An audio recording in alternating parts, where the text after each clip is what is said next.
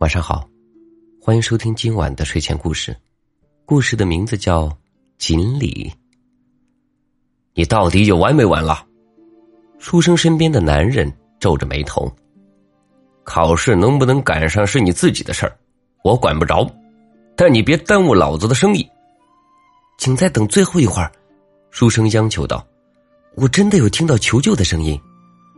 要不是看在你爹……”这么多年还算兢兢业业的面子上，你以为老子愿意绕路送你啊？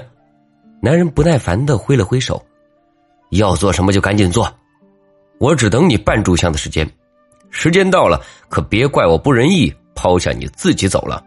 书生的父亲是这个男人的管家，他这次进京赶考能搭上男人的马车，就是在其多次请求后的结果，对此书生已是无限感激。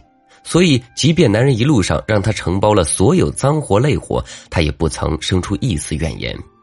书生摸进灌木丛，在河边发现一条不知因何搁浅在泥滩上的鲤鱼。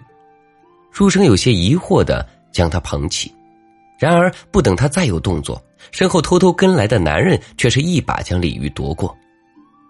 我说：“你小子怎么浪费时间跑这儿来呢？原来是发现条锦鲤啊！”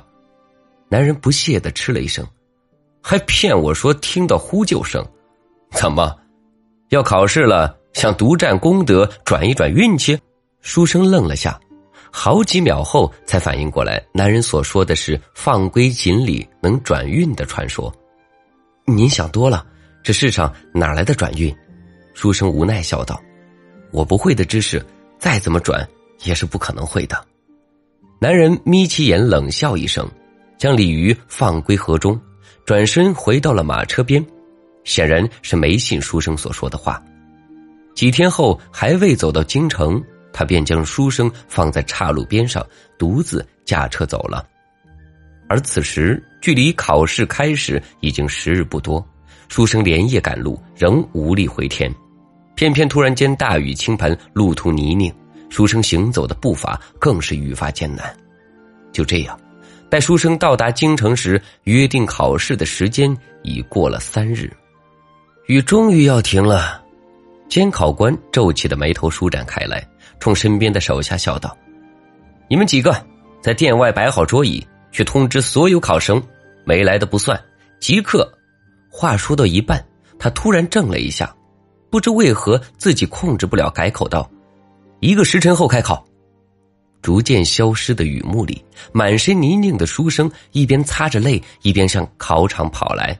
监考官看到他狼狈的样子，突然想起了三十年前求学的自己，急忙叫手下去取毛巾和新衣。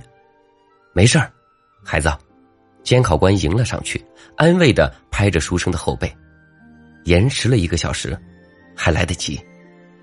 云层中隐藏着的金龙，将自己强造出来的最后一片雨云驱散。你不会的，我确实不能让你会。